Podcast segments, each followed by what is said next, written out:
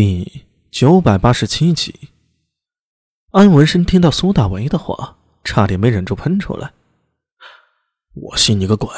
你的剑法有多烂，你自己心里没点逼数吗？苏大为的身手各方面都不错，但是有一点，他的骑射真的是不敢恭维。去年跟阿什纳道真组队行动的时候，为此啊没少被阿什纳道真嘲笑。苏大为当然义不容辞的表示。阿史那道真就是个傲娇，是个臭屁精，最喜欢自吹自擂了。不过嘴上虽然这么说，但身体还是很诚实的。他还是虚心的向阿史那道真请教骑射之术。一晃快一年过去了，骑射功夫倒是没听说长进。不过看样子，阿米这吹牛的功夫深得阿史那道真的精华。苏大伟帮他一番嘲笑。在掩嘴偷笑的聂苏和瞪大眼睛的李波面前，颇有些挂不住面子，气道：“哼，你行，你上啊，这功给你。”呃呃，嘿嘿嘿，呃，安文生呲着一乐：“呃，当然，当当然不行了，你又不知道我呀，我一向不喜欢军中之事，骑射什么的，一概没练。”那你说个屁呀！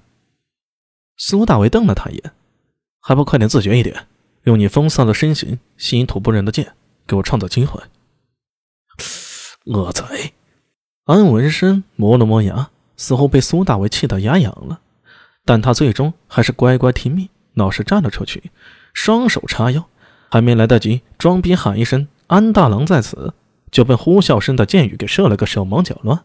哎呀，阿明！你你快快点儿！哎呦，再不快点儿老子要被射成刺猬了！安文生惨叫着，那是苏大为在他身上从未听到过的哀嚎。苏大为心里一惊，暗自替安文生祈祷：“呃，老安该不会被射中屁股了吧？这交神也忒那啥了呀！”阿兄，你再不快点儿，安大兄只怕真的会被射死了。哎，这就开始。苏大伟点了点手里的弓，这弓也不知用什么材料制成的。一般的弓弩年代久了，一定是弓体腐朽，弦也烂完了。但这弓就和飞行翼装一样，保存的十分完好。苏大伟心里暗道：连衣服都能保存下来，这弓箭希望也能带点黑科技吧？不说射死伦清林，只要能射中他那杆大旗附近，让土拨人混乱一阵也就够了。但愿射程够远吧。心里默念着，他拉弓试了下，感受了下劲力，拈起一支箭。这箭也不像是普通的箭，箭杆则是金属造成的，浑然一体，入手十分沉重。这哪里是箭呢？分明是缩小了的手撑床弩吗？苏大为在心里暗道：“说时迟，那时快。”他低呼一声：“小苏，帮我挡住箭，让我射他们一箭。”好。聂苏双手一张，一个半透明的气泡浮在前面，挡住箭雨。苏大为双臂较力，吐气开声，暴喝一声：“开！”紧身的黑色衣装上一块块肌肉汇起，他的脸庞涨得血红，耳中听到嗡嗡声响，手中弓被他拉得浑圆。这一幕把站在后方的李博看呆了。这么大一张弓，只怕比军中最硬的强弓还要沉重。